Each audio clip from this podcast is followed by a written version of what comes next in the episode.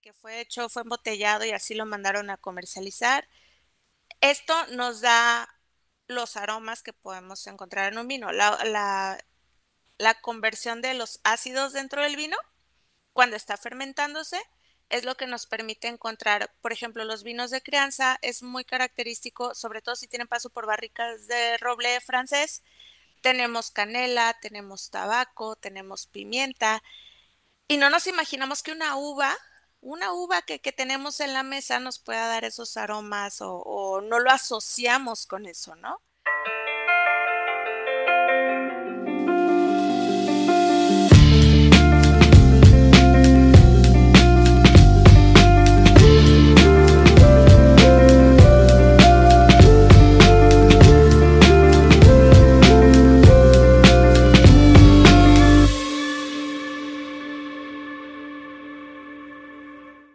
Hola geeks, ¿cómo están? Bienvenidos a un nuevo episodio de Gigi Podcast, un proyecto de Geek Girls MX. Geek Girls MX es una comunidad creada por mujeres que buscan hacer de su pasión un proyecto de vida. Yo soy Yani y hoy de invitada está Yarel Curiel, una chica con la que vamos a platicar de vinos, nada más y nada menos que de vinos. Pero bueno, antes de comenzar nuestra charla con Yarel, queremos agradecerles a ustedes por acompañarnos en un nuevo episodio. Muchas gracias por seguir apoyando este proyecto. Y bueno, eh, aunque muchos ya se lo saben, no nos cuesta nada recordarles las redes sociales. Nos encuentran en todas partes como Geek Girls MX. También tenemos una página web, geekgirls.com.mx. Ahí se pueden enterar de todo lo que estamos haciendo a lo largo del año. También queremos agradecer a nuestro querido patrocinador RSS, es la plataforma en donde hospedamos este proyecto de podcast y en donde les recomiendo que hospeden el suyo. También les ayuda con la distribución. Y bueno, pues nada, eh, recordarles que se suscriban a nuestros canales de YouTube, Spotify, Apple Podcast, todos los canales de, de podcast en donde ustedes les gusta escuchar este tipo de contenidos, pues los invitamos a que se suscriban, que le den like y que compartan. Con eso nos ayudan muchísimo. Y bueno, pues ahora sí vamos a empezar con, con la, charla, la charla con nuestra invitada. Ella es Yarel Curiel, ella es licenciada en tecnología e información y hace un par de años que decidió entrar al mundo del vino y bueno, decidió entrar de lleno porque se convirtió en sommelier. Ella abrió su perfil de Instagram. En él nos comparte historias relacionadas con el vino, información también relacionada con el vino, eh, catas y nos da consejos sobre qué tipo de vinos podemos probar y con qué acompañarlos. Y bueno, como verán, la plática de hoy va a estar muy entretenida. Yarel, bienvenida. Ay, muchas gracias. Sí, espero que tengamos mucho que compartir al respecto a los vinos. Estoy segura que Estoy segura que sí. Porque digo, dicho sea de paso, es otro tema que también nos interesa por, ah, yo creo que por diferentes motivos a cada quien que está escuchando este episodio. Ya anteriormente habíamos tenido una invitada con queso melier, pero de cervezas, y por ahí vamos a empezar, fíjate, justamente preguntándote eh, ¿cuál sería, cuál, dirías tú que son las principales diferencias? Yo sé nada que ver una cerveza con un vino, pero tú como, como profesional, cuéntanos. La diferencia entre uno y otro, pues el proceso, em, los sabores, el gusto tiene mucho que ver. El mundo del vino es muy amplio, pero también es de la cerveza, ¿no? Siempre conocemos a alguien que nos dice, ay, no, yo no tomo Tecate Light porque guácala. Y con el vino también pasa, yo no tomo el vino del Oxxo porque guácala, ¿no? Sin saber o sin conocer. Entonces, creo que es interesante. Estamos relacionados, pero también estamos separados. Es una cuestión de gustos. Sí, oye, ahorita que dijiste eso, yo no tomo el vino del Oxxo porque guacala, yo creo que muchas veces es un poco también por el prejuicio y bueno, los que no sabemos mucho, de repente nos vamos hasta por el precio, ¿no? De que tú piensas que un vino muy barato, este, pues seguramente no es un buen vino. Eh, ¿crees que siempre sea así? No, yo creo que es más bien desconocimiento. Como mexicanos no tenemos la cultura del vino, ¿no? Si tú te vas a Latinoamérica, Argentina y Chile, todo gira alrededor de. En la hora de la comida siempre hay una botella de vino y no están preocupados si es un vino del más barato o el más lujoso, es parte de su comida, así como con nosotros el agua fresca. Entonces, El, el decir que este vino es mejor o este vino es peor es muchas veces desconocimiento, si nos basamos en el precio, claro.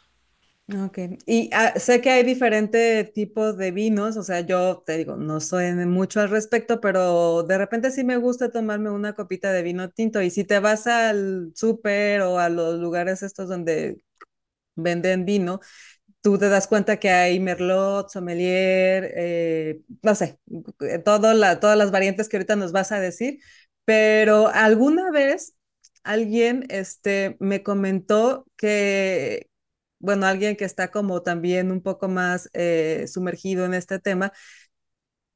Creo que era Merlot el que, el que, el vino que se me ocurrió a mí comprar y me criticaron porque dijeron que eso no era un buen vino, que no era vino. No sé, no sé cuál de las variantes es, pero sí existe ese, ese prejuicio contra uno de, contra alguna variante de, de los vinos.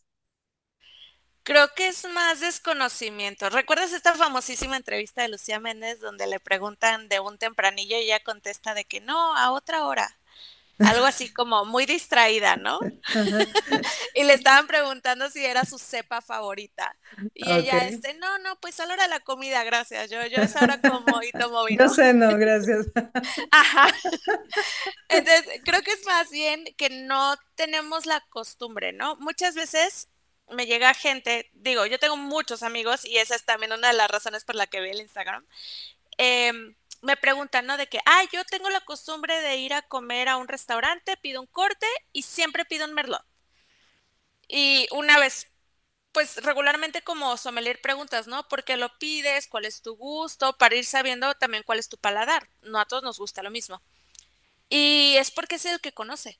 O sea, no es porque sea un vino malo, no es porque sea un vino excelente, sino porque es la cepa que conoce. Ella creía que Merlot era la marca. ujú. Entonces, para ella era fácil llegar al súper y Y comprar un pedir Merlot. merlot. Ajá. Claro, por supuesto. Y entonces llegaba también a, a comer y en lugar de preguntarle a- al servicio, ¿no? De que, oye, ¿qué vino me recomiendas con esto que voy a pedir? Era de, no, no, tú tráeme un Merlot, ¿no? Entonces, hasta que, que en una plática le dije, no, pues es que Merlot es una variedad de uva. O sea, ya eso depende, pues, si el vino tiene paso por barrica, si no tiene, este, la manera en que lo hicieron, eh, si es de Francia, si es de algún otro lado. Entonces, la otra fue como de un, un descubrimiento, ¿no? De que ahora voy a ir a comprar muchos merlots para ir probando cuál sí me gusta, porque no todos me han gustado. Entonces, es muy interesante ir descubriendo. Ok, y entonces Merlot es, es una cepa y es una variedad, pero ¿cuántas existen? Son infinitas. Muchísimas. Es que, o sea, siempre va, van a existir como todas estas cepas principales para hacer vino, ¿no? Y Ajá. dependiendo pues del país es a la que más se dedican. O sea, ahorita que mencionabas Merlot, pues Merlot es, es una variedad de Francia, pero la, la, que más conocemos y siempre va a haber alguien que te, re, que te recomiende un vino es un Cabernet Sauvignon. Ujú, Siempre te van a decir, ay, yo compro Concha y Toro por cajas en el Costco, ¿no? Y una vez más, es porque es el, el, la más conocida y también la más comercializada. No quiere decir que no existan más cepas, o sea, es infinito el mundo del vino y sobre todo que dependiendo del país, es el sabor, los aromas, todo lo, lo, que, lo que trae. Cada cepa es diferente dependiendo también de la añada, o sea, el año en que fue cosechado. Eh, depende mucho el terroir. El terroir son las horas de sol, el, el clima, todo lo, lo, que hace que la uva sea particular de ese lugar. Es lo que le va a dar el, el sabor característico a, a el vino, ¿no? Entonces son muchos elementos al mismo tiempo y no lo podemos encasillar en, en, ay, solo esto o solo este, ¿no? El merlot de Francia te va a saber súper diferente a si encuentras un merlot mexicano, que los vinos mexicanos también son otro tema. Y entonces, ¿por qué? O bueno, es porque yo también no sé buscar, eh, ¿por qué es más común que te encuentres estos dos tipos de cepas, Merlot y Cabernet? Creo que también es un tema de comercialización. Hay muchas cosas que no las puedes comercializar a, a, a granel, ¿no? O sea, regularmente, tú lo has dicho, voy al súper y escojo un vino. Pasa mucho. Cuando vas al súper dices, ay, las papas, voy a hacer esto, voy a hacer lo otro. Pasas ahí y se te ocurre explorar. Hoy andas con toda la, la actitud de que hoy vas a explorar algo nuevo, ¿no? Y agarras un vino, pero no sabes cuál. Entonces, el que regularmente está en un precio accesible, porque vas en plan de exploración, es un Cabernet El Sauvignon. que te, el que te gustó la etiqueta. El, ajá, el que te gustó la etiqueta, porque tampoco sabemos que, o sea, no nos tenemos que aprender todas las etiquetas de todos los vinos del mundo, ¿te imaginas? Seríamos una enciclopedia, qué fantástico. Pero no tenemos esta costumbre de, de buscar la etiqueta, ¿no? Hay unas aplicaciones como Vivino, pero Vivino no es tan objetiva, porque ahí la gente lo va calificando. Entonces, si tu Ujú, paladar es muy, tiene mucha acidez, pues a ti te van a gustar los vinos muy ácidos. Y si tu paladar es más dulce, te van a gustar los vinos de postre, que, que el moscato o a, a lo mejor un porto.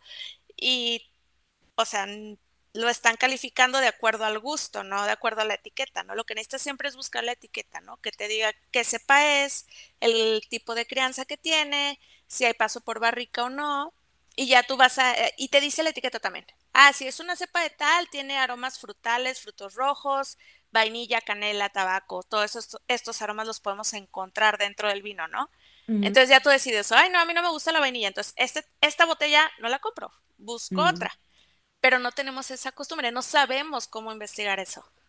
Entonces, cuando tú vas decidida a investigar o a probar algo nuevo y estás buscando un vino, te tienes que fijar en la etiqueta buscando justo esto, el tipo de tonos que, que o Que notas o gusten. que, que- ajá, ok, porque como dices, puede ser que venga con aroma a vainilla y a ti no te gusta la vainilla o chocolate o no sé qué tipo de, de, de, de aromas o notas o sabores eh, puedes encontrar.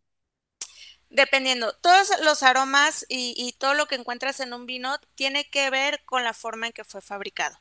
Si tiene paso por barrica, si pasó por acero inoxidable, si desde que fue hecho fue embotellado y así lo mandaron a comercializar. Esto nos da los aromas que podemos encontrar en un vino, la conversión de los ácidos dentro del vino cuando está fermentándose es lo que nos permite encontrar, por ejemplo, los vinos de crianza es muy característico, sobre todo si tienen paso por barricas de roble francés. Tenemos canela, tenemos tabaco, tenemos pimienta y no nos imaginamos que una uva, una uva que, que tenemos en la mesa nos pueda dar esos aromas o, no lo asociamos con eso, ¿no? No, y no sabemos de dónde viene. Y por ejemplo, a lo mejor si hay una barrica de roble americano, tenemos mucho coco. El, abre así, hueles tu copa y huele muchísimo a coco. Entonces es importante saber cómo está hecho tu vino, ¿no? Para que tú también entiendas qué es lo que te va gustando y qué es lo que no. Ahora, lo más recomendable es tú pruébale.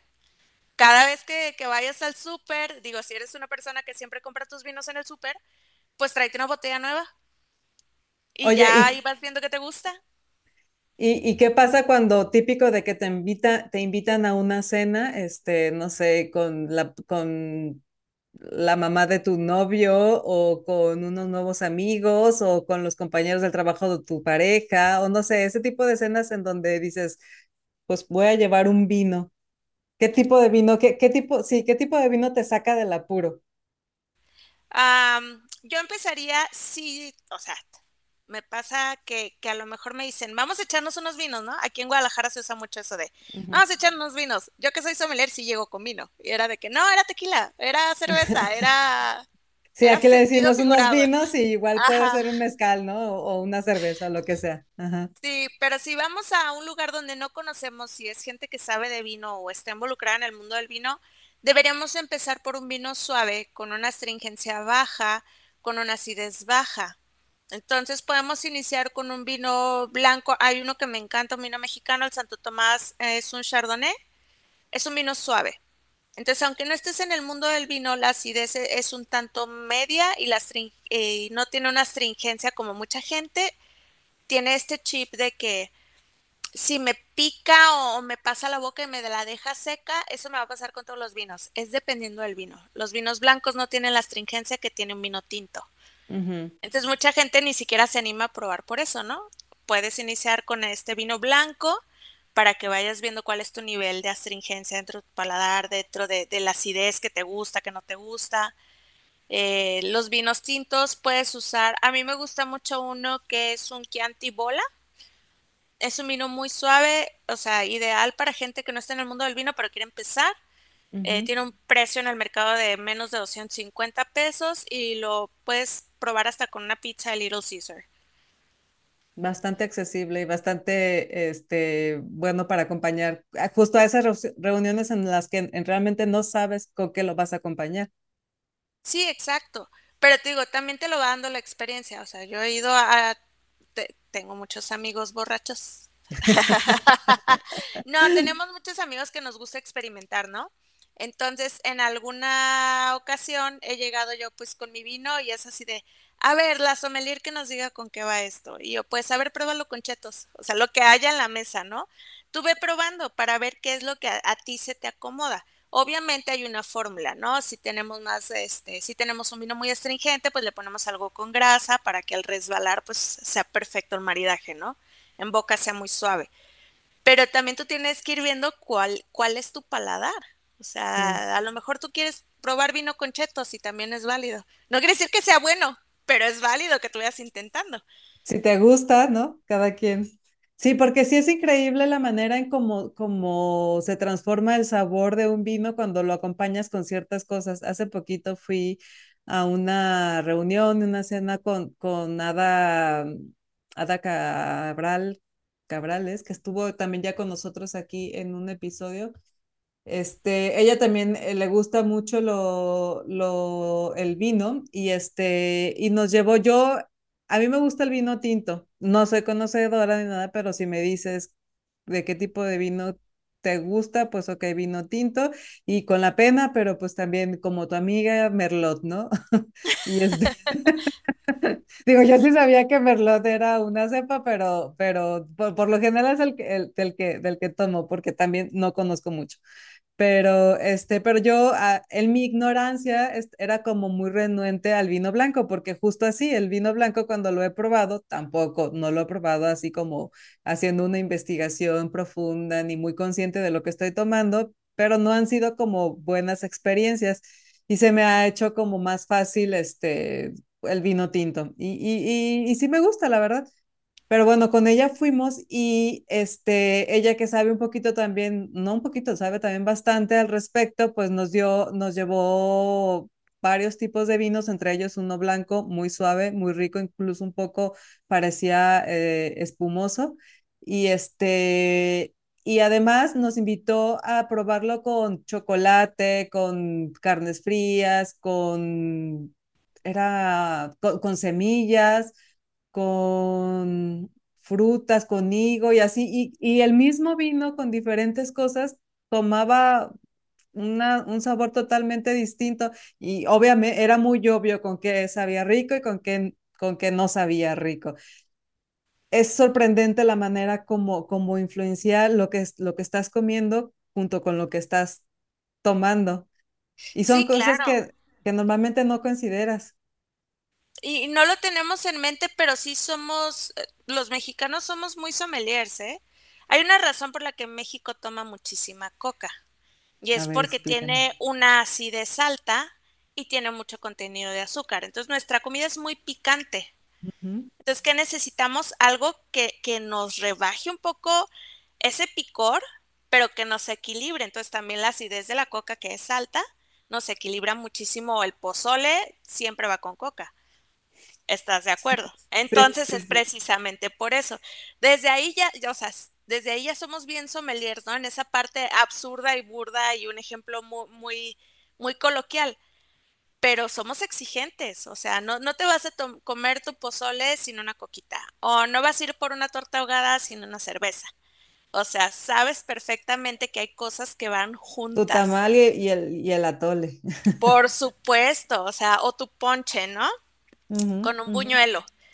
Y entonces, es- o sea, como que nunca hacemos esa conexión de, de que estamos conectando la bebida con lo que estamos comiendo. Sin embargo, lo hacemos. Entonces, nada más nos falta como que esa información al mundo del vino, que era lo que te comentaba antes, o sea, a mí una de las razones por las que también me metí al mundo del vino es para quitarle este esnovismo que, que creemos que tiene el vino, ¿no? Siempre vemos en las películas gente de este vino es guarda de no sé cuántos años y así. Es muy raro encontrarte gente en, en el mundo del día a día que esté tomando un vino de hace 10 años. Es carísimo. y aparte, no, no es que existan tantas catas al respecto, ni que nos llegue tanto vino así especializado, ¿no? Entonces, creo que, creo que es ir buscando nuestro momento del vino, cuando nos gusta, cuando no, qué nos gusta, qué no nos gusta, con qué es nuestro paladar adecuado. Sí, y, y- es que existen muchos tabús a- alrededor del vino porque normalmente piensas que una persona que toma vino y que sabe de vino tiene cierto estatus social y, y está dentro de cierto segmento de, de cultural y etcétera, etcétera. Y entonces todo ese tipo de ideas pues te van alejando de darte la experiencia de, de conocer más al respecto y de, y de probar porque pues de repente como que hasta te da pena o hasta te da este miedito o hasta, pues yo creo que sobre todo te da pena, ¿no? O sea, eh, el, el sentirte vulnerable y el sentirte poco, con, con poco conocimientos al respecto. Sí, por supuesto. Y te digo, pasa mucho porque no nos animamos. O sea, como que no nada más es una cuestión de vulnerabilidad, es una cuestión de que, y si les invito a todos de esto y no les gusta, eh, ¿cómo voy a quedar yo no con esta invitación? Y yo, yo siempre incito a todo mundo que me empieza a decir, ¿eres sommelier? ¿Y, ¿Y qué vino tomo? ¿Y cómo le hago? ¿No? ¿Cómo me inicio en este mundo? Siempre les digo, pues obviamente que experimenten, pero también que experimenten con conocimiento. Me pasa mucho con el lambrusco, que es algo que toma todo mundo y cree que está tomando un vino de, de alta gama, ¿no? Ah, yo tomo vino tinto, compro este lambrusco que no vamos a mencionar marcas, ¿no?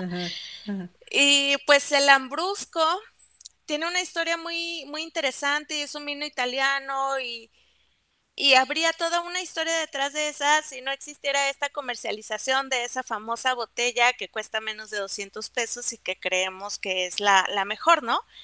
Cuando hay otros vinos, si tú te vas a, un lugar de vinos, hay otros vinos por el mismo precio, con una mejor calidad, con una mejor este, etiqueta, digo, si nos vamos por las etiquetas, y que también con una experiencia más grata, ¿no? Con una suavidad mejor, este, un vino más redondo, que te puede dar para más. A lo mejor hoy lo probaste con un quesito, porque es lo que tenías en casa, pero después te animas a probarlo con una pasta y así va subiendo tu nivel. O sea, pero es bien importante que nos demos también la oportunidad de ir no nada más a comprar al Oxxo o al súper, o sea, que, vayamos abriendo y, y experimentando. Sí, bueno, es que esa es otra también, ¿no? De que normalmente, este, pues, ay, estás en el súper y de pronto se te ocurre, ay, me voy a comprar una botella y, ya- ¿no? O sea, te vas y lo que encuentras ahí, no dudo que haya buenas opciones ahí, pero seguro que si te vas a una tienda especializada con el objetivo de ir a encontrar un vino, un buen vino, pues tus opciones se van a abrir, ¿no? O sea, definitivamente tendrás muchas más opciones y como más especializadas. Sí, y que no está mal ir al súper y comprarlo, ¿no? Eh, Digo, yo cualquier alternativa que invite a la gente a probar un vino me parece fantástica. Lo único malo es que a veces está muy limitado, o sea, no vas... Santo Tomás, pues obviamente lo encuentras en cualquier vino, ¿no? Que es un vino mexicano famoso. Ujú. Montechanic también lo encuentras. Pero tú sabes cuáles otras marcas de vino famoso existen, aparte de las que ves en el súper. Y No, es ahí donde entran estas tiendas especializadas, ¿no? Llegas y regularmente los tienen separados por regiones. Entonces, si hoy te sientes muy patriota porque es septiembre, entonces vas al área donde están los vinos mexicanos y te empiezas a analizar las etiquetas, ¿no? Algunas, por ejemplo, Santo Tomás es el mejor ejemplo de iniciar en el vino porque la etiqueta misma te dice con qué lo puedes maridar. Este vino tiene toques de tal cosa, toques frutales, toques aromáticos de tal, y lo puedes acompañar, no sé, con pollo, pescados, mariscos, cordero, etcétera, etcétera, ¿no? Y entonces así ya te da una alternativa. Si dices, ay, hoy voy a ir por mi hamburguesa de cordero, pues me compro un Santo Tomás de tal clase, ¿no? O sea, esa es la parte interesante. A veces las etiquetas te ayudan, a veces las tienes que buscar en Google porque pues en Google y te ayuda también a saber qué, qué es lo que va con lo que vas a comer.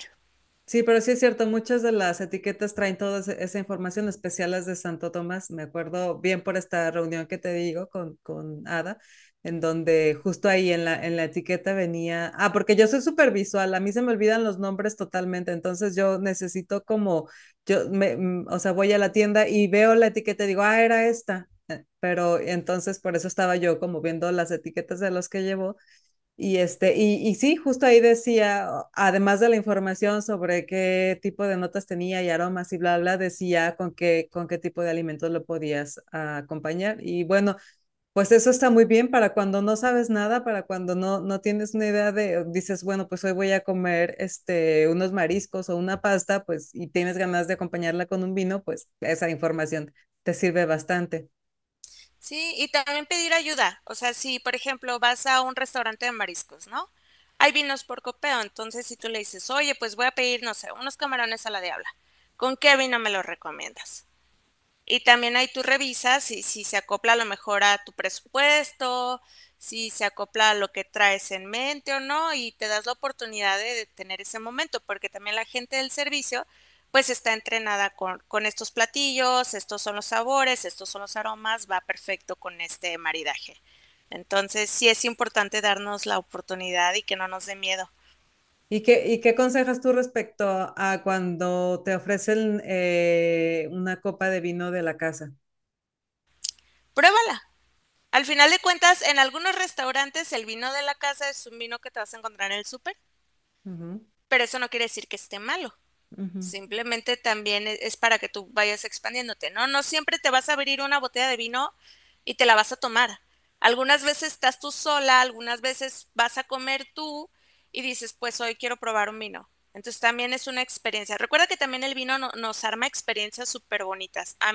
El vino nos abre, no, nos permite esa socialización que a veces a los introvertidos no, no, no se, no, no se nos da, sobre todo a mí, ¿verdad? Entonces, es súper interesante que, que intentes. A lo mejor es, dices, oye, este vino no está tan bueno. O a lo mejor lo reconoces y dices, oye, yo he probado esto. En otro lado lo puedo encontrar y mejor lo puedo maridar en mi casa con unas quesadillas, ¿no? Qué sé yo. Sí, y ahorita que dices eso, este, eh, qué bueno que lo mencionas porque estaría padre que comentáramos sobre los beneficios que tiene el vino. Digo, no es como que recomendemos que te tomes dos botellas de vino todos los días, ¿no? Pero sí sabemos que, digo, es, es muy dicho que te aconsejan una, una eh, copita de vino antes de dormir o un poco de vino antes de dormir si estás muy estresada o para relajarte o para o como tú dices, de repente una copita de vino te ayuda como a, a socializar un poco más si eres muy introvertido y luego también está que, que es antioxidante y digo, tiene sus cosas buenas además del sabor, ¿no? ¿Tú, tú nos podrías platicar un poquito sobre qué beneficios tiene? Sin Desde llegar al extremo. Ah,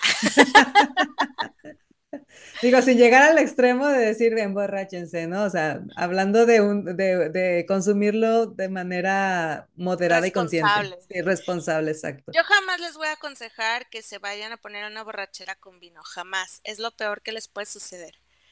O sea, yo lo he experimentado y, y por desconocimiento antes de meterme de sommelier, pues yo empecé a experimentar así, ¿no? Y, y las borracheras y las crudas son espantosas, sientes que te vas a morir. Pero dentro de los beneficios del vino, pues aparte de los antioxidantes, a las mujeres nos ayuda muchísimo con el envejecimiento, ¿no? Arruguitas, este, te permite la oxigenación en la sangre. En algunas personas, eh, y esto lo sabe mi amiga la de las nutricatas, luego les paso el contacto, ella nos decía que los flavonoides y los prolifenoles que tiene el vino nos ayudan a bajar un poquito los niveles de colesterol. Ok. Entonces, pero una vez más, una copa al día, se lo recomiendan, ¿no? Una copa al día, quizá dos.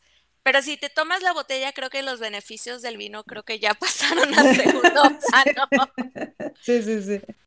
Sí, sí, obviamente por eso decimos, en un consumo responsable y este moderado y, y bueno, solo como para también sumarle al conocimiento y a todo este tipo de información que la mayoría de las veces este, no sabemos y también de repente, este, pues empezamos a generar y a fomentar este tipo de tabús, ¿no? Porque, porque inmediatamente lo etiquetas como algo, algo malo y no necesariamente malo es la manera en cómo lo consumes, pero el vino como tal, una copa de vino acompañado a tu comida, pues no necesariamente es algo malo, a menos que tengas un problema, obviamente, porque hay gente que incluso no puede ni siquiera este, ingerir alcohol o cosas por el estilo, ¿no? Pero, pero de una manera responsable, pues no necesariamente es algo malo. No, y te comento que también es un tema de nosotros, porque digo, en este mundo no, nos topamos con muchísima gente. La gente de Francia está acostumbrada a tener un vino como parte de su día a día, ¿no? Y, y para los franceses el vino es como para nosotros el tequila. Mm. Pasas por un pueblito y dices, ay, ese tequila me gusta, ya lo he probado antes, yo sé que es de buena calidad y me lo llevo. O sea, un francés no te va a decir, este vino es una cepa, bla, bla, bla, bla, bla. Por supuesto que no, es parte de, así como en muchas casas el agua fresca, para ellos es el vino. Entonces... Ya que el agua fresca también tiene sus contras, como, empezando por el azúcar, ¿no? El azúcar, y, no es tan saludable como lo creemos, pero es parte de nuestra cultura, ¿no? E igual, en, en, países como Europa y en países como Chile y Argentina, es parte de, de su día a día no lo ven como un tabú, no lo ven como, ay, el borrachito de la esquina que diario toma vino. Digo, obviamente hay gente así, pero no, no se ve de esa manera, se ve como una parte cultural y como parte del día a día. Oye, ¿y a ti qué, qué cepa es la que más te gusta o qué es lo que más acostumbras consumir? Digamos, en, en, en, en la cotidianidad, ya luego me contarás ¿Qué, qué, es lo que sería un vino especial, que de esos que guardas para ocasiones especiales, pero en el día a día, ¿cómo cuáles serían? A mí me gustan mucho los blend. Me parece muy atractivo cómo hacen estas mezclas, ¿no? Hay mucha gente muy purista que es nada más una sola cepa. O mm. tomas un Malbec, o tomas un Cabernet Sauvignon, o tomas un Merlot y a mí me gusta que traigan, no sé, 10% de uno, 90 del otro, 15 de acá, 20 de acá. O sea, me parece muy interesante cómo hacer esas fusiones. Y yo siempre estoy abierta a experimentar estas nuevas posibilidades, sobre todo con los vinos mexicanos. Tenemos, ahorita que hablabas de tabús, eh, eh, pasa mucho en este mundo del vino que despreciamos nuestro propio vino mexicano, ¿no? Tenemos, porque decimos, ay, no, pues es que te cuesta 600 pesos una botella de vino mexicano contra una botella de vino francés de igual precio.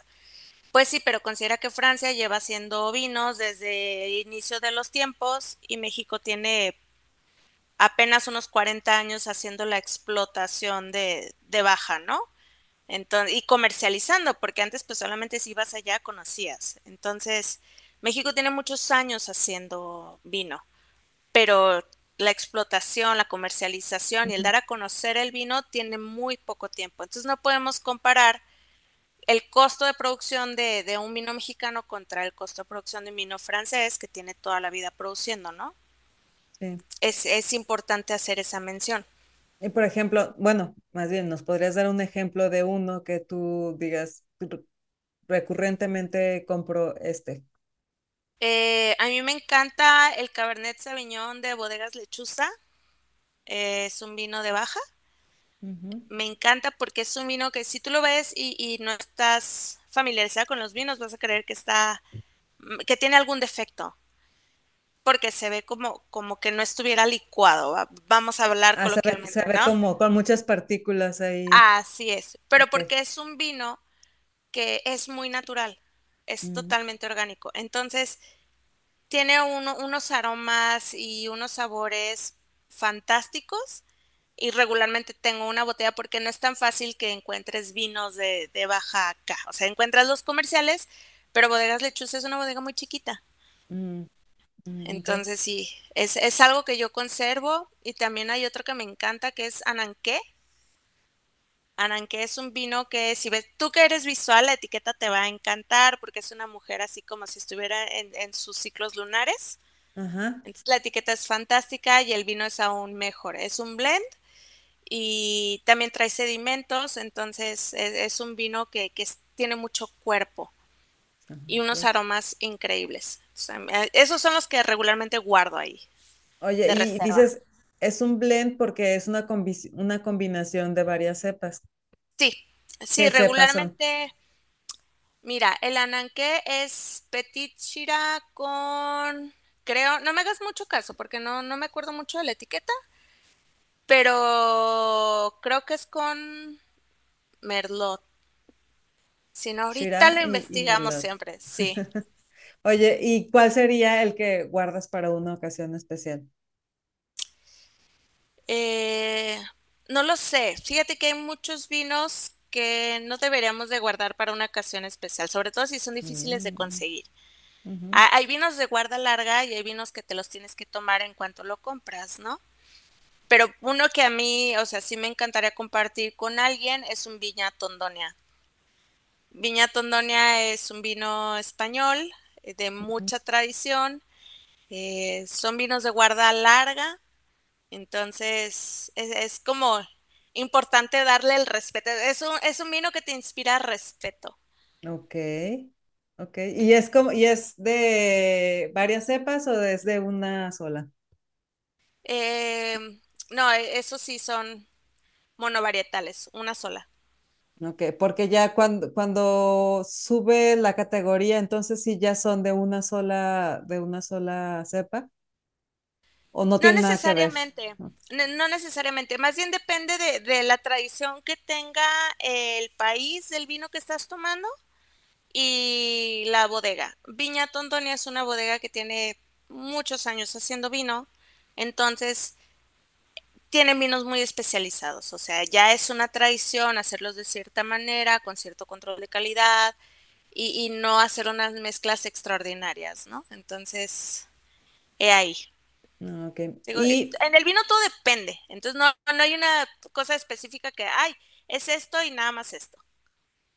yo me acuerdo también que otra de las cosas que mm, eh, mencionaban mucho es de que de repente decían, bueno, si quieres un buen vino, tiene que ser un vino chileno, tiene que ser un vino argentino, si quiere- tiene que ser un vino ¿Es cierto o ya ahorita de, de cualquier región puedes encontrar un buen vino? De cualquier región puedes encontrar un buen vino y sí es una cuestión también de gustos. Eh, acaba de pasar el, el concurso en Bruselas de todos los vinos del mundo, pues todo el mundo participa con algún vino de su país y México se llevó así de al menos 20, 20 vinos galardonados. Uno de ellos lo tenemos aquí cerquita, que es el Sofi, es un cabernet de 2019, 2020 creo, y es de Aguascalientes, de Vinícola Santa Elena. Ay, No pues te imaginarías que lo tenemos tan, tan en Ajá, corto, que es un vino galardonado, que es un vino de, de alta gama y que lo podrías ir a probar un fin de semana. porque además no está, no es como muy carísimo, ¿o, o sí?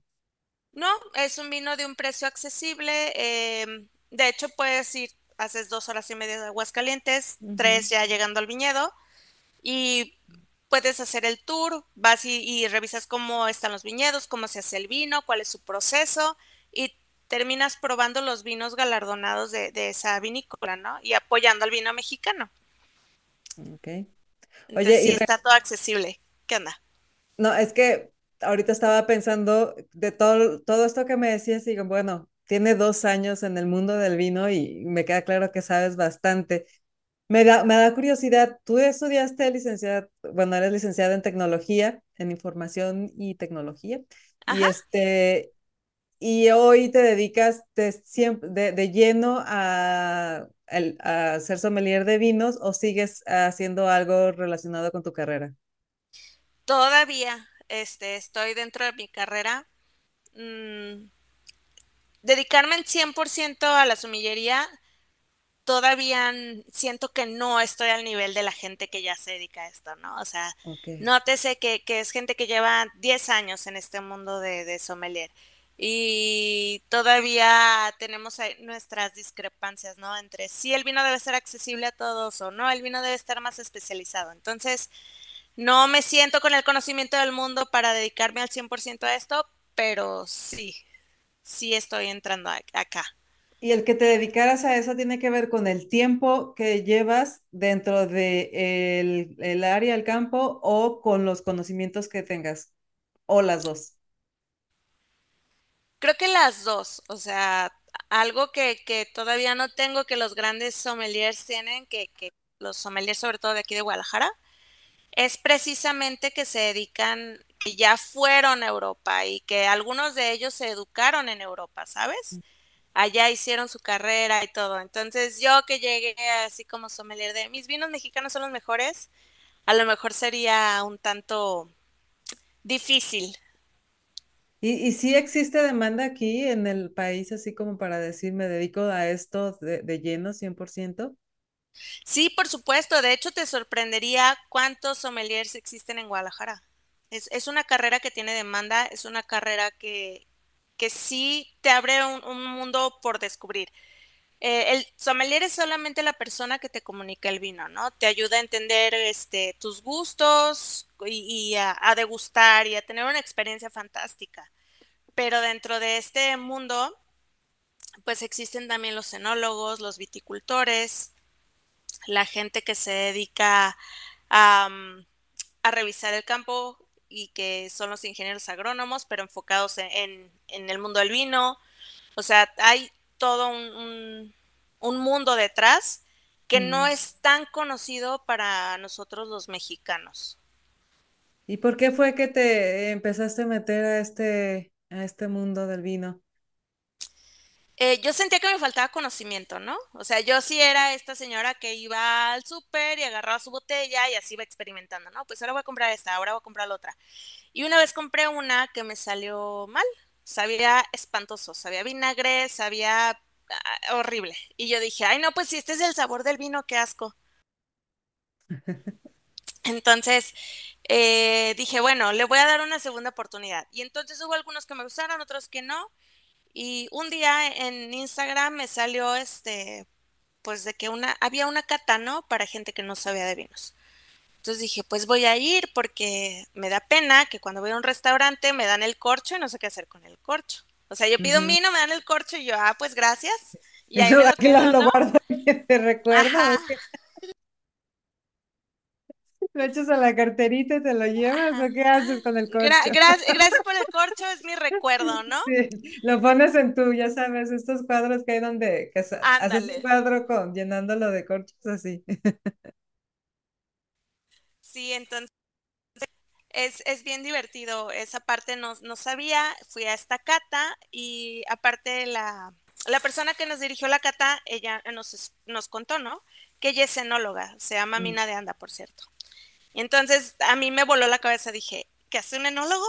O sea, entiendo la terminología, pero ¿qué haces? ¿Por qué existes? ¿Por qué, por qué andas dando catas? Y me interesó mucho, o sea, me interesó mucho todo este proceso, todo lo que había detrás. Y siento que, aparte, siento que es bien divertido platicar con gente que se dedica al mundo del vino o que tiene conocimiento del vino, porque siempre tienen un tema, no nada más del vino, saben de un montón de cosas, ¿no? O sea, tú siéntate con alguien del vino y te va a platicar N cantidad de cosas, es como una enciclopedia andando. Entonces, a mí me parece fantástico conocer de todo. Bueno, em- empezando por las de anécdotas y historias que les han tocado vivir y, y que les han compartido, ¿no? con una copa de vino, porque estás de acuerdo que nada mejor que una buena charla con una copa de vino. Sí, por supuesto. Y a mí me ha abierto N cantidad de, de contactos el mundo del vino. O sea, de hecho, en una entrevista para entrar a trabajar, Pues me estaba yendo muy mal porque el entrevistador no, no preguntaba lo correcto y yo no sabía si, si tenía que decirle, a ver, yo me entrevisto sola, no sé, Ajá. ¿no? Y entonces me pregunta, ¿y qué haces en tus tiempos libres? Y yo, bueno, pues soy sommelier. ¿De vinos? Sí. Ay, ¿a poco hay vino en México, no? Porque esta persona era extranjera, ¿no? Yo, permíteme sacar todo mi No repertorio, ¿no? Venía entonces preparada, pero... Sí, por supuesto, ¿no? Y entonces le empiezo a contar, y mis vinos favoritos son estos, y existe el Valle de Guadalupe, y existe Querétaro, y existe Zacatecas, y no manches, ya empiezan a hacer vino en Chapala. O sea, y, y le platico todo esto, y entonces ya, ya encontré un punto de, de, de convivencia con esa persona, y entonces ya me empezó a preguntar lo correcto para la entrevista, pero después de que hablamos de vino. Entonces, es, es muy divertido como, como de repente la gente se va acercando y se va haciendo esta comunidad. sí. Sí, bueno, terminó siendo como el rompehielo, ¿no? Para la, para que fluyera la entrevista y así, con, pues sí, con muchas otras, en, en muchas, en diferentes ocasiones puede resultar así de, de esa manera, haciendo, eh, utilizando el vino como, como puente. Bien lo dicen, ¿no? Que es el mejor lubricante social, el alcohol. Ah, sí, por supuesto. Bueno, y entonces, este, probaste ese vino que te supo horrible, dijiste, le voy a dar otra oportunidad, salió, te enteraste de esta cata que iba a haber, fuiste, y de ahí que, Y de ahí, este, yo sentí que como que ese día probamos unos vinos blancos, ¿no? Un vino australiano, un vino africano y un vino de, creo que era Portugal. Entonces yo dije, wow, yo no sabía que esos países hacían vino. O sea, en mi ignorancia, ¿no? Y entonces sigo platicando con, con Mina, que es la enóloga, y me dice, ah, pues voy a hacer una siguiente cata en tal fecha. Y entonces empiezo a ir a las catas y en una de las ujú, catas conozco a un amigo que me dice, yo estoy estudiando para sommelier. Y pues me interesó. A ver, cuéntame más. Me, me platica todo muy padre porque él es un apasionado del vino. Y pues dije, va, yo necesito aprender de esto porque también me quiero apasionar igual, ¿no? Hay, hay gente que te contagia su pasión. Este fue uno de los casos. Y así fue como decidí involucrarme en esto ya, ya bien. Pero totalmente como hobby, o sea, en realidad cuando empezaste era nada más porque, porque querías saber qué hacer con el corcho, por, pero nunca pensaste. Nunca pensé dedicarme a esto ni que iba a llegar a algún lado. La realidad es que también esto pasó un día en, en diciembre, una posada, y pues también me dijeron, tráete unos vinos. Yo llegué con tres botellas. Entonces, Ajá. pues ya llegué con mis vinos, ¿no? Y aparte tengo mi bolsita de sommelier con copas. Entonces yo llegué con mi bolsita de Con todo sommelier. el kit así de, de para el kit de primeros auxilios, sí. Vengo súper preparada, ¿no? Y entonces ya llego yo, armo, le digo a, a mi amigo, el, el, de la casa, no, pues ponme a, a, enfriar este vino, este nos lo vamos a echar ahorita, este ya viene listo para que lo probemos todos. Y pues era una posada. Entonces me dice, oye, mis amigos, digo, yo estaba con, con mis amigas y son una pareja, ¿no? Están casados. Entonces él estaba con sus compas tomando caguamas y yo estaba con mis amigas tomando vinito, ¿no? Señoras. Entonces, este dice, oye, mis amigos quieren saber qué hace un sommelier, así que tráete la botella para acá. Y yo, no, pero están tomando caguamas. Sí, ¿qué importa? Pues ahí nos tienes, ¿no? A ver, primero coman pan para que limpiemos el paladar. Y luego ya este, alguien puso música de fondo, música clásica, obviamente de risa, porque, insisto, esta asociación con que el Sí, sí, sommelier es. Ajá, todos somos muy cultos. Ajá. Entonces, empezamos a, a, les empecé a servir la copa, improvisamos un poco con algunos vasitos de plástico, pero sí se alcanzaba a percibir, ¿no? Era un vino muy aromático. Y entonces dicen, ay, no manches, qué bueno. Y había marquesitas. Entonces, este, alguien dice, a ver, vamos a probarlo con la marquesita. Y yo, pues claro que queda, es queso Gouda, entonces va a quedar perfecto. Entonces empezamos y fue un, entre un reír y, y, y, entender del vino. Y luego alguien ya después me mandó un mensajito y me dijo, ¿qué crees? Acabo de comprar este vino en el súper y lo combiné con unas galletas y, o sea, me empezaron a llegar mensajitos a mi Insta y luego ya alguien más me dijo, oye, ¿y qué catas siguen? ¿Dónde las encuentro? ¿A dónde voy? Porque yo vivo en el norte, no, pues yo en el sur y así. Entonces, por eso también decidí hacer el Instagram y así fue, así ha sido como la evolución, porque pues tengo muchas personas preguntándome de a dónde ir, cómo, cómo conocer o cómo iniciarme o quiero ir a una cata para que alguien me dirija, me diga cómo probar el vino. Entonces, ha, sido muy divertido, muy orgánico. Sí, terminó siendo tan recurrente que te preguntaran cosas al respecto que de plano mejor abriste un perfil de Instagram y dijiste, aquí está toda la información, dense. Sí, porque aparte, o sea, son muchísimas catas las que hay en, en Guadalajara al mes. Y luego de repente tengo amigos, pues, fuera de Guadalajara, ¿no? Entonces de repente me digan de, oye, va a haber una cata de acá de, de fulano de tal en la colonia Roma, en la Ciudad de México. Y luego va a haber una acá en Baja. Entonces mejor ese lugar es, es donde está la información para quien la quiera, para quien pueda, ujú. para que no le tengan miedo de y pues lleguen directamente a la cata y ya. Sí. Y entonces ahí tienes información sobre catas, sobre historias. Me estabas contando hace ratito que te acabas de enterar de una historia lamentable. Ay, sí, la pérdida del vino en Portugal. Eh, todos los Sí. sommeliers estábamos impresionados en la semana pasada porque pues se reventaron unos tanques de vino y por un pueblo corrió. ¿Te imaginas que aquí en Tequila se revienten los tanques donde tienen tequila y corran por todo el pueblo? Pues así pasó allá, ¿no? Entonces siempre les estoy compartiendo información de, de vinos, de historias del vino. Hay, hay gente que se dedica a a los creadores de contenido que se dedican al vino, que se dedican a la historia precisamente del vino. Te cuentan cómo es que surgió el vino, este, cómo se hace, si a lo mejor tú no tienes la oportunidad nunca de ir a, a un viñedo, pero puedes ver cómo se hace, ¿no? Y cómo se ve el, el, el, tanque del vino por dentro y cómo se ve cuando se está fermentando y cuando suceden estos, estos procesos. Entonces, es como mi, mi Instagram, que es Vinos para Todos, precisamente es eso, vino Mm. para que tú aprendas lo que quieras aprender. Lo que te llama la atención a ti. Y, y a ti, ¿qué es lo que más, digo, por lo que me has estado platicando, el mundo del vino, hay un, en el mundo del vino hay un montón de variantes, o sea, te puedes especializar desde la cosecha, desde el tipo de, de, de cepa, desde la parte gastronómica, desde muchos, mu- le puedes dar el enfoque que tú quieras. A ti, ¿qué es lo que más te gusta? Contar historias. Amo contar historias del vino, este, algo que a mí me pasa mucho, me gusta mucho leer, ¿no? Y entonces, de repente estoy leyendo y alguien cuenta, ¿no? Y entonces servimos el vino porque era la noche mágica, la historia perfecta. Y entonces, ok. y entonces en mi cabeza ya estoy así como de, y este vino le ponemos un quesito, le ponemos no sé qué. Entonces, a, a mí eso me encanta.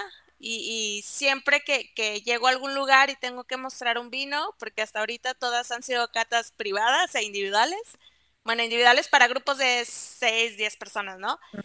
Este, siempre les cuento la historia de que yo escogí este vino porque estaba leyendo esto y entonces ya involucro a la gente a que una les interese el vino y dos quieran leer esa novela porque quieren vivir la experiencia que yo les estoy contando, ¿no? Eso es lo interesante de, Entonces tú combinas el vino con historias. por supuesto. Es que mejor.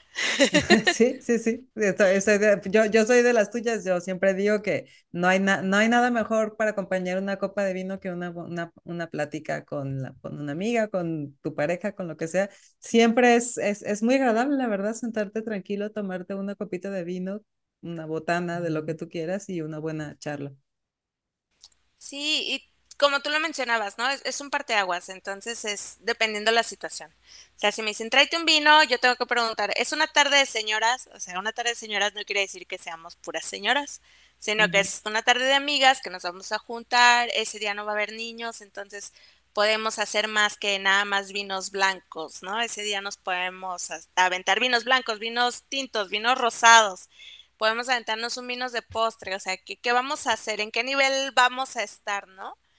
¿Qué, qué convivencia va a haber? ¿Quién, quién, ¿Quién nos va a unir? ¿El vino o la plática? O sea, ¿qué, ¿a dónde vamos a llegar?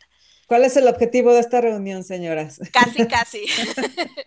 Vamos a discutir este, la vida personal de alguien que está aquí presente para saber cuánta agua vamos a tomar hoy también. Porque eso es muy importante, recuerden. Una copa de vino por una copa de agua, porque si no nos deshidratamos. Ah, mira, ese es un muy buen consejo. Digo, supongo que es ya conocido, pero para mí es, es, una, es un muy buen consejo. Siempre, por eso te digo, la cruda de, de vino, cuando uno no sabe, es horrible. Sí, por eso, porque terminas muy deshidratado. Así es. Los sulfitos te dejan todo, todo mal. Oye, ¿y se pueden combinar varios tipos de vino en una misma, en una misma cena, en una misma noche, por decirlo? Sí, nada más se recomienda siempre ir de menos a más. O sea, siempre lleva tu paladar de lo más ligero a lo más fuerte. Cuando tú Ok. vas a una cena, pues regularmente si te sirven tres tiempos es tu entrada, tu plato fuerte y algún postre, ¿no? Al, algo muy alto nivel. Entonces, pues de entrada puedes combinar con un vino, tu plato fuerte con otro vino y tu postre con un vino de postre. Es fantástico. ¿El vino de postre es como de lo más, más al- elevado de alcohol o qué? es dulce. Ah, ok. Y dulce con el- es la combinación. Puede ser por contraste, o sea, Mm, lo puedes combinar con algo que contraste, puede ir solo o puede ir con algún, no sé, un pastelito, una tarta de frutas. Entonces, si ya lo vas a combinar con eso que trae azúcar, tu vino de postre tiene que ser con un nivel de azúcar muy ligero, pero que combine y entonces los dos hacen la perfección, ¿no? Y para mucha gente es muy raro así, ¿cómo voy a poner un postre, o sea, una tarta de frutas, que es como un pan para un vino, ¿no? Pues inténtenlo y van a ver que es una mezcla deliciosa. Pero si hasta en la Biblia decía pan y vino, ¿no? Sí, pero no una conchita con vino. ¿No? Ay, oye, bueno, pues entra dentro de la categoría de pan, como sea. Es pan y jala, sí. Sí. Yo digo que que con todo, ¿habrá algo con lo que no se lleva bien? El vino, Ujú. no lo sé, No no se me creo. ocurre Hasta nada. ahorita no se me ocurre nada con que no combine un vino. Siempre hay un vino para todos y algo con que lo puedes combinar. Sí, yo también creo. Digo, y, y eso que no soy sommelier. Sí, in- inténtelo. Por ejemplo, una vez me llegaba un chico también en una reunión de estas. Me dijo, oye, pues me dijeron que venías tú y traje este vino para que me digas qué tal está, ¿no? Puerto Nuevo. Es un vino tinto. Y yo, pues fantástico, pero ¿qué le vas a hacer al vino? O sea, ¿le quieres echar coca o, le o te lo quieres tomar solo? O sea, porque él, él me, como que era un reto, ¿no? De a ver qué me dice la sommelier. Y yo, pues está bien, o sea, te cuesta menos de 150 pesos la botella. Puedes hacer lo que quieras. Solo está bien. Con una pizza está bien. Ese día estábamos comiendo tacos de cochinita. Ta- O sea, no es perfecto, pero pasa. Y pues si le quieres echar coca también, entonces tú dime qué quieres hacer, ¿no? Y esperaba que yo me pusiera así de que no, el vino, no le hagas... co-". O sea, tú sabrás, es el tipo de vino. Además tú lo compraste, entonces, ¿qué más? Ajá, sí, o sea, sí. eh, si me dice que compró un viña Tondonia, le quiere echar coca, se lo quito. No haga esto, por favor. O sea, Sí, sí, sí. Supongo pues que hay para todo tipo de ocasión. sí, por supuesto. O sea, si tú me dices que vas a hacer una noche de calimochos, pues mejor cómprate una garrafa grande de Carlo Rossi en, en el súper, ¿no? Sí, con hielitos y frutita picada y listo. Perfecto. O sea, para todo hay un vino, con todo lo puedes combinar. Si quieres hacer calimochos con coca, pues mejor cómprate el Viña California que te cuesta 50 pesos el de cartón y también queda perfecto. Te rinde un chorro y, y, económico. Oye, y este, otra cosa que te quería preguntar, y antes de que terminemos, es la temperatura.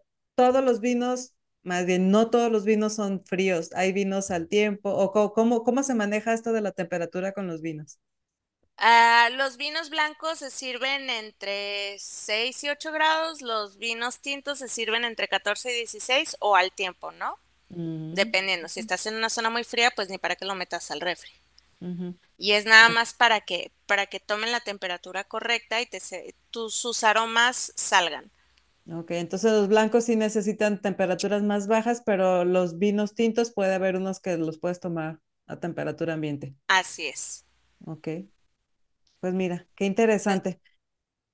tu pregunta, aquí estamos para responder. pues justamente eso, antes de irnos, déjanos tus redes sociales porque seguramente van a surgir por ahí más dudas y pues para que te sigan en redes, para que se enteren del tipo de contenido que tienes y pues si les surge una, una duda, pues puedan seguir teniendo comunicación contigo.